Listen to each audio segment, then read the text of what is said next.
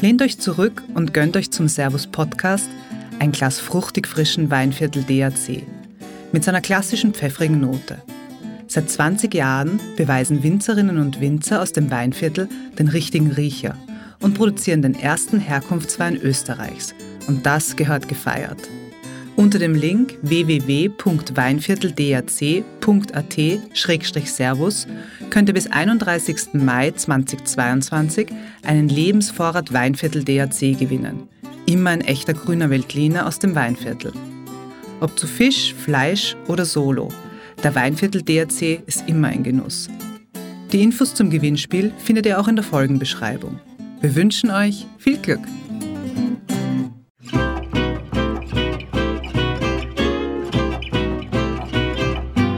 Servus im Wirtshaus mit Wolfgang Wieser.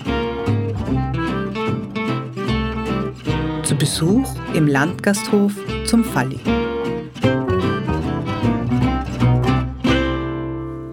Nochmal, bitte? Was ist für dich das Schöne am Kochen?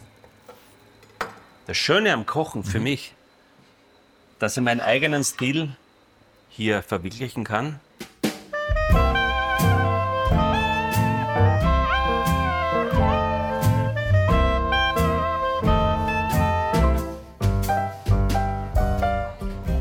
Landgasthof Falle am niederösterreichischen Wechsel steht ein passionierter Jäger in der Küche.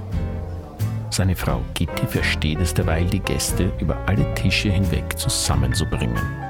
Wir besuchen einen Ort, wo man gerne Stammgast werden will.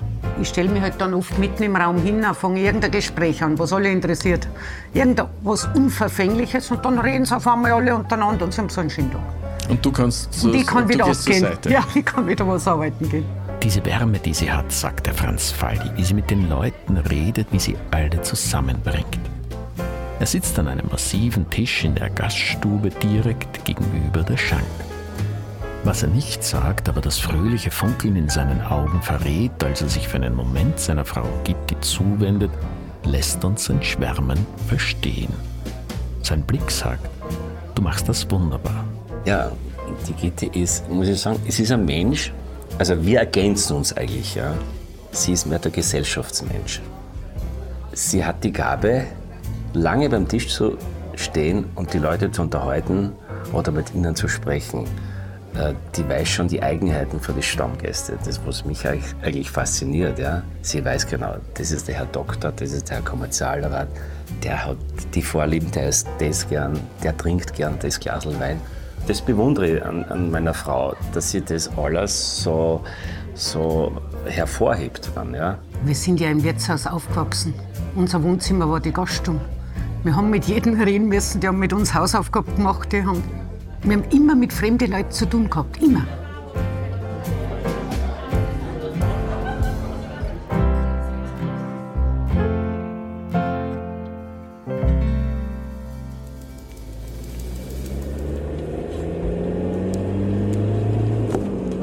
Seit 23 Jahren führen Gitti und Franz Falli in der buckligen Welt in Niederösterreich ihren Landgasthof. Das Haus liegt auf 899 Meter Seehöhe und wer herauf will, egal ob von Grimmenstein oder von Kirchberg aus, muss eine Landstraße nehmen, auf der es einer gewissen Sensibilität bedarf, zwei Autos unbeschadet aneinander vorbeizulenken. Was der Beliebtheit des Landgasthofes aber keineswegs zum Nachteil gereicht, im Gegenteil. Seine Abgelegenheit verleiht ihm einen zusätzlichen zünftigen Charme. Der Platz heißt Ödenkirchen. Das hat nichts mit der Gegend zu tun, aber viel mit der Geschichte. Im Grunde genommen, das ist, war früher mal eine Kirche. Die ist 1050 erbaut worden. Die Reste der Kirche sieht man auch im Vorraum, altes Kreuzgewölbe und im Keller. Und das ist dann in den Reformationskriegen ist es zerstört worden. Und dann ist dadurch der Name zur Rödenkirche entstanden. Ja.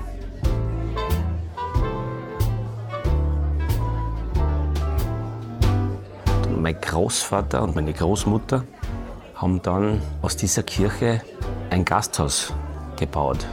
Das hat damals zum Geschlecht der Steiersberger gehört. Und der Großvater hat es im Elferjahr dem Schloss Steiersberg abgekauft, diese verödete, zum Teil verfallene Kirche und hat daraus dann äh, ein kleines Gasthaus gemacht. Das Wie darf man sich so ein kleines Gasthaus damals vorstellen? Ja, es hat damals noch keine Infrastruktur gegeben. Es hat nicht einmal Straßen gegeben darauf. Das heißt, die haben damals für die paar Einheimischen, die was am Abend gekommen sind und was getrunken haben, eine Kleinigkeit gegessen und die, die Wanderer, die was sich da quasi verirrt haben, die haben sie eigentlich bewirtet. In den 1960er Jahren wird das Wirtshaus zu einem beliebten Ausflugsziel. Ich kann mich noch erinnern, dass an Familien kommen, Wiener Familien, meistens mit den Kindern. Die waren damals morgens mit zwei, drei Wochen da. Und äh, da haben sie, ich kann mich noch erinnern, da hat meine Mutter immer gesagt, Satz anständig, das schön sprechen, wenn die Wiener kommen. Und zeigt euch immer von der besten Seite. Ja. Das war 1997 übernimmt er zusammen mit seiner späteren Frau Gitti den Landgasthof. Gitti stammt aus Westendorf im Tiroler Brixental. Naja, ich wollte einen unbeschwerten Skiurlaub machen mit Freunden in Tirol und bin quasi mit einer Wirtin nach Hause gekommen.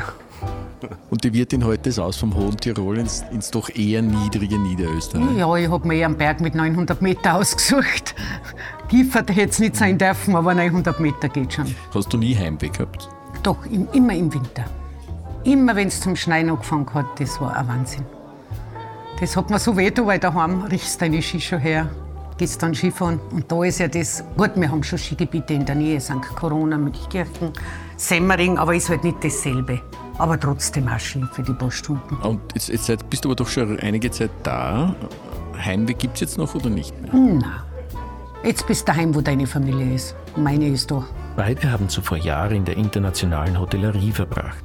Sie haben viel gesehen von der Welt und in Genf nur ein paar Häuser entfernt voneinander gearbeitet, ohne sich auch nur ein einziges Mal über den Weg zu laufen. Wir haben uns tatsächlich nie getroffen, obwohl es ja so richtige Österreicher-Pubs gegeben hat. Da haben sie nur die Österreicher getroffen. Ja, vielleicht sind die Tiroler und die Niederösterreicher nicht ins selbe gegangen, oder? Das kann ja. sein. An den Wänden hängen Krickerl. Auf den Borden stehen verschiedene Krüge, meist Geschenke von Stammgästen. Ein Kruzifix lehnt ganz in der Nähe des Kachelofens in einer Ecke. Da sind Bilder von Pfeife rauchenden Männern, eine Schützenscheibe, darüber ein Jagdhorn. Dass der Franz leidenschaftlicher Weidmann ist, ist nicht zu übersehen. Ja, es ist so, ich bin als Kind eigentlich schon mit meinem Vater mitgegangen, Reh füttern. Und das war dann eigentlich selbstverständlich, wie ich 18 war, dass man die Jagdprüfung macht. Ja. Das habe ich auch gemacht und habe natürlich da dann in der Jagd Fuß gefasst eigentlich, ja. Und seitdem ist es natürlich, dass wir das Wild eigentlich alles selbst verwerten in der Küche. Das wird hier erlegt und wird dann in der Küche quasi zubereitet, ja. Und das ist das, das Schöne dran, ja. Wie würdest du denn deine Art zu kochen beschreiben? Naja, ich versuche relativ authentisch zu kochen, das heißt auch saisonell, das ist mir sehr wichtig. Das heißt, ich brauche jetzt im Winter keinen Spargel, und versuche auch sehr regional zu kochen. Wir haben da sehr viele Bauernhöfe, die was selbst Schlachtungen haben, Gemüse anbauen. Also ich beziehe sehr viele Produkte da aus der Gegend. Ja. Das wird dann bei uns verwertet und ich brauche dann nicht jetzt da im großen Stil da irgendwo im Supermarkt oder in einem großen Lebensmittelhandel einkaufen. Na, dann würde ich doch sagen, gehen wir doch einmal in die Küche und schauen mal, dass du uns was brutzelst. Bitte, ja.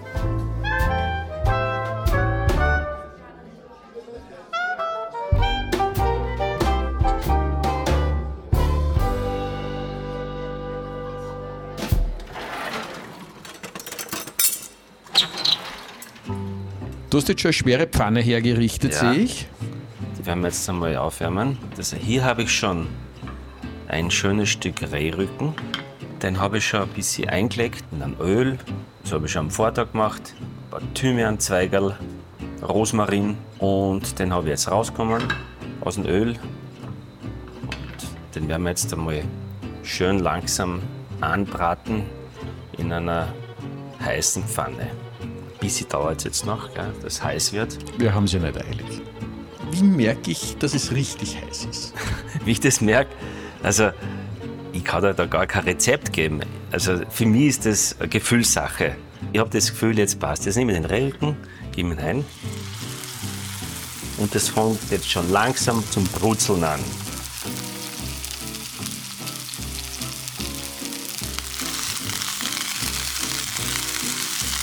Das heißt, du bewegst ihn jetzt so mit zwei Küchenschaufeln, Ja, damit er nicht bicken bleibt, oder warum macht man das? ja man soll ihn ja ein bisschen gleichmäßig braten. Er soll nicht auf einer Stelle nur äh, angebraten werden. Ich tue ein bisschen herumbewegen. Dann wird zuerst auf einer Seite anbraten. Jetzt, jetzt kann ich schon in der Zwischenzeit ein bisschen würzen. Ganz einfach ein bisschen Salz drauf. Also ich würde jetzt sagen, das waren so in etwa zwei Prisen Salz, kann Ja. man das sagen? Dann habe ich eine Pfeffermühle.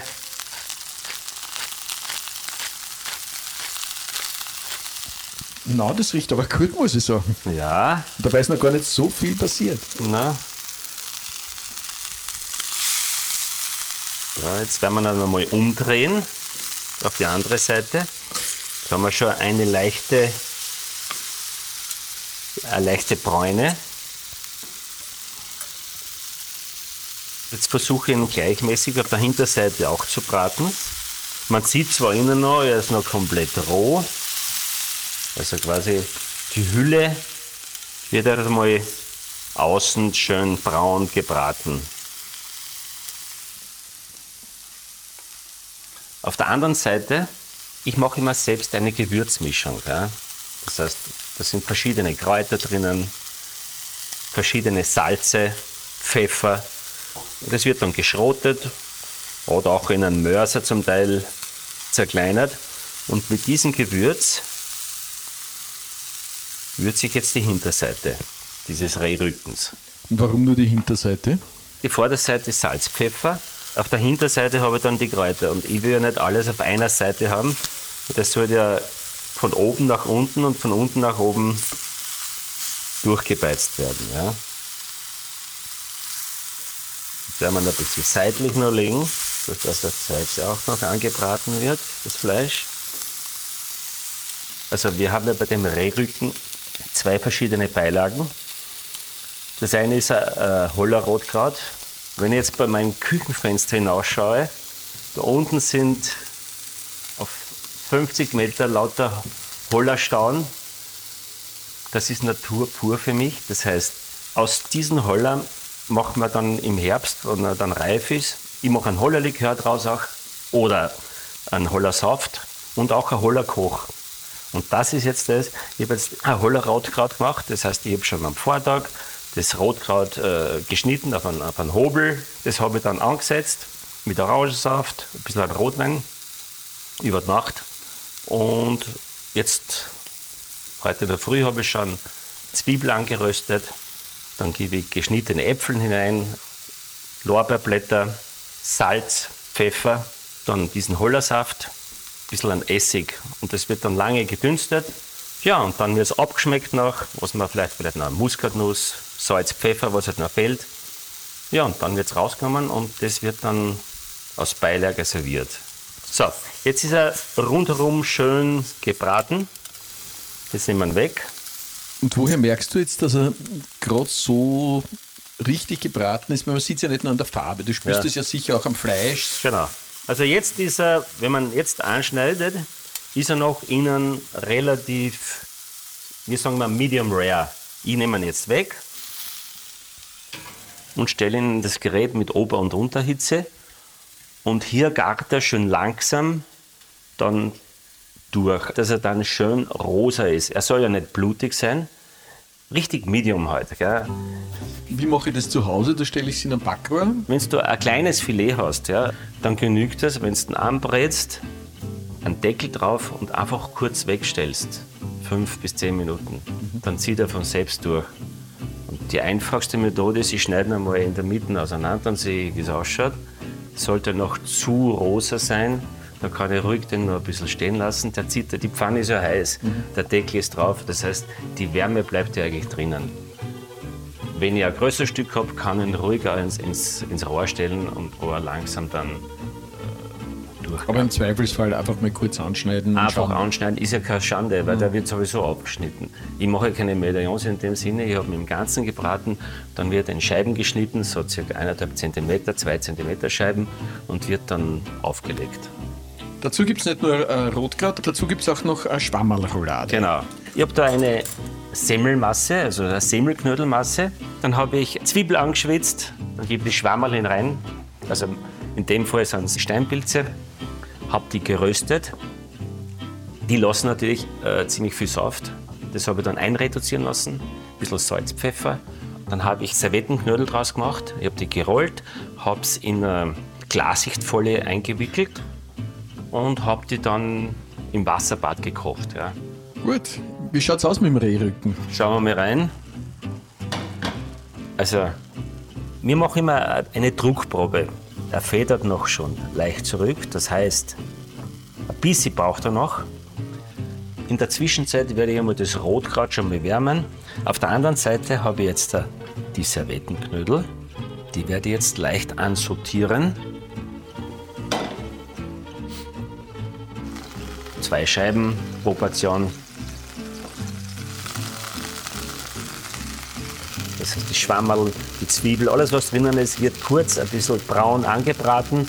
Und es ist nicht nur optisch schön und auch geschmacklich hat man da ein bisschen einen Vorteil.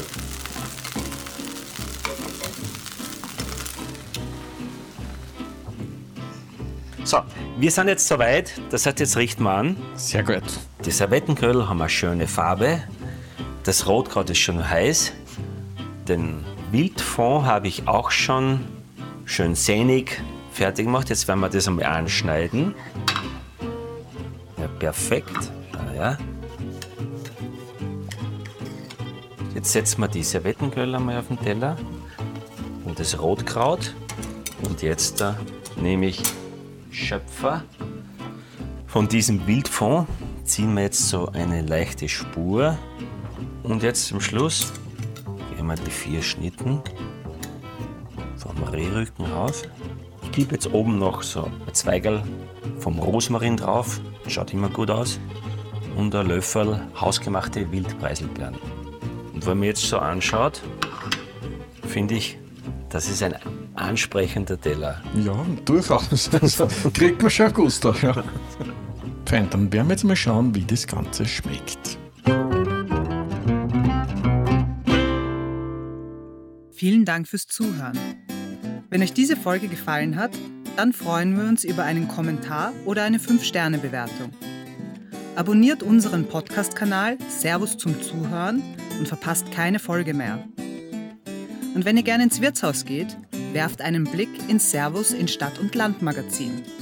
Da stellen wir jeden Monat ein neues Gasthaus vor und entlocken den Wirtinnen und Wirten auch immer ihre besten Rezepte. Apropos Rezepte. Wenn ihr auf der Suche nach traditioneller Hausmannskost seid, auf servus.com findet ihr über 1000 Rezepte aus dem Alpenraum. Und in unserem Onlineshop Servus am Marktplatz gibt es schöne und praktische Schätze für die Küche, mit Liebe von heimischen Handwerkern gefertigt. Einfach durchstöbern. servusmarktplatz.com